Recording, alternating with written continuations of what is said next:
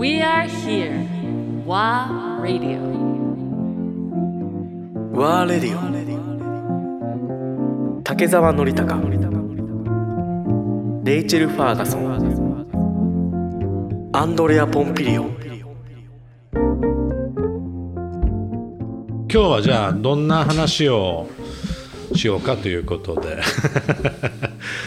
まあ最近ちょっとあのノリの動きいろいろちょっとソーシャルでも見てたりするんだけど、結構旅してるね。そうなんですよ。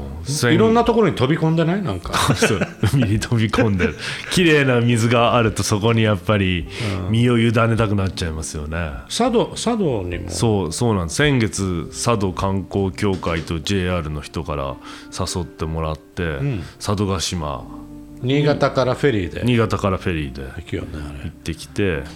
で先週あ一昨日か。は奈良県庁のお招きで、奈良県の十津川村っていうところに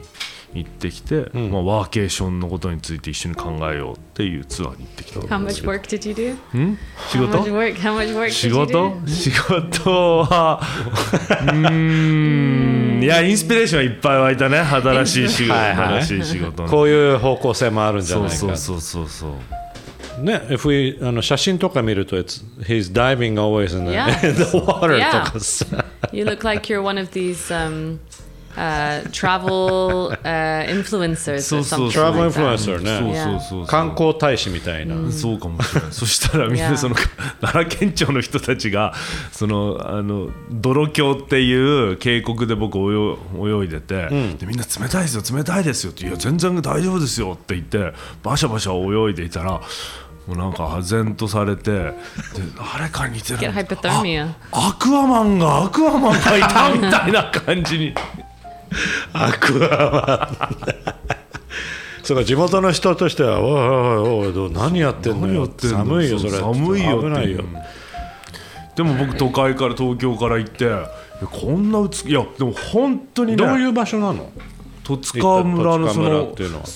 の泥峡っていうのは三重県と和歌山県と奈良県の国境あ県境沿いにある渓谷で、まあ昔は交通の要所みたいなところだったらしいんだけれども、そこに泥ホテルっていうのが泥ホテル。ってがあって、う泥峡ホテルっていうのがあって、で今はもうそのやっぱりホテルとしては宿泊はできないんだけれども、そこを受け継いだ方がもう一回何か再興させたいっていうので、シェアオフィスみたいなワーケーションとか、まあ、そこで w i f i とかを置いて、仕事ができるような環境にしてもいいんじゃないのっていうスポットを作ってそれで、まあ、今そのコロナになってみんな、まあ、わ会社に行かなくても働ける時代になったってことみんな気づき出したからそれでじゃあそうやって旅行をするような形で w i f i があるところでみんな仕事ができるよねっていうのでアドレスホッパーみたいな人たちがどんどんどんどん増えてきてそのアドレスホッパーみたいな人たちはまあ昔はもしかしたら寅さんみたいな形でね行商をして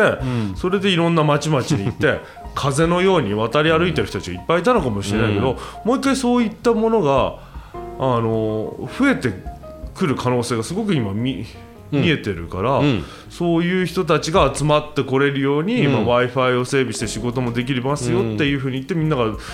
集まってくるような場所を奈良県でいくつか作ろうというふうにしていておでちょっと遊びに来来ていろいろちょっと考えてもらえませんかそれはやっぱりノリの龍山パークのコンセプトを、まあ、彼らはそう見てく見ださって。てあこういうのがあればいいなって、うん。ちょっとノリさんやってくれますか？っていうそういうまあそ感じの、こいう方向まで行けたら面白いなと思ってるんですけど、うちにはやっぱり数百人シェアオフィスに、あのフリーランスの人たちだったり起業家の人たちが集まってきてるからそういうことも含めてね。そうこういう場所もあるんだよっていうことを伝えていけばあじゃあ面白そうだからみんなで行ってみようよとかあじゃあ僕そこにしばらく滞在してそこで仕事をしようよとか、で今その吉野とかその奥大和って言われるエリアにもコワーキングスペースを今いくつか作って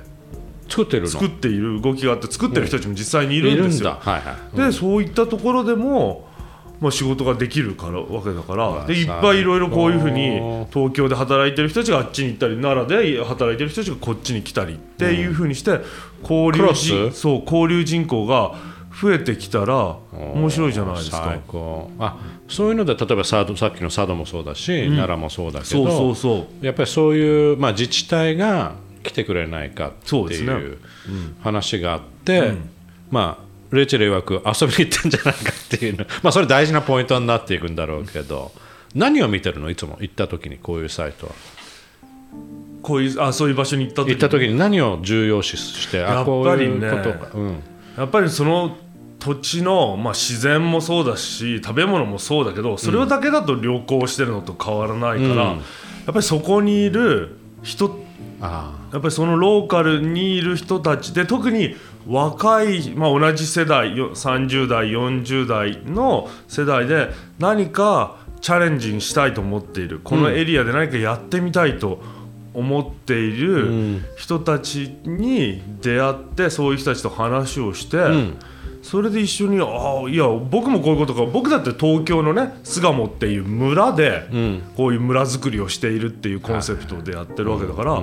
そこの奈良や新新潟でもその地元で何か村づくりをしようコミュニティづくりをしようと思っている人たちに出会えるとめちゃめちゃ興奮するし、ね、人なんだね。そうなんですよ。